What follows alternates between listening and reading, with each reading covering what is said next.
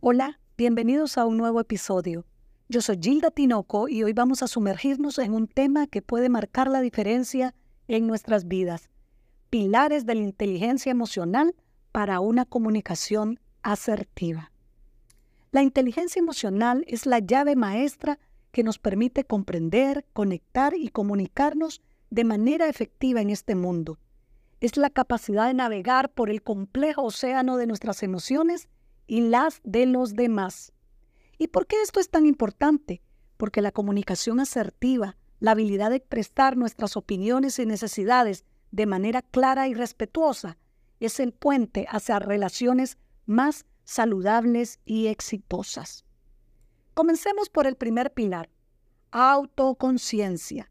Esta es la capacidad de reconocer nuestras emociones, tanto las positivas como las negativas. Es entender cómo nuestras emociones nos afectan a nosotros y a los demás. Imagina una situación en tu trabajo, un momento de tensión. Si no eres consciente de tus emociones, podrías sentirte abrumado, pero si practicas la autoconciencia, puedes tomar un respiro para calmarte antes de responder. Esto te permitirá ser dueño de tus pensamientos y emociones en lugar de que ellas te controlen. Aquí tienes un consejo para usar la autoconciencia y mejorar tu comunicación asertiva. Presta atención a tus emociones. Pregúntate, ¿cómo te sientes en este momento? ¿Qué las está causando? Identifica tus pensamientos y evalúa tus comportamientos. Si necesitas calma, respira hondo. Si tus pensamientos son irracionales, reenfoca tu mente si tus acciones no son efectivas, busca maneras de cambiarlas.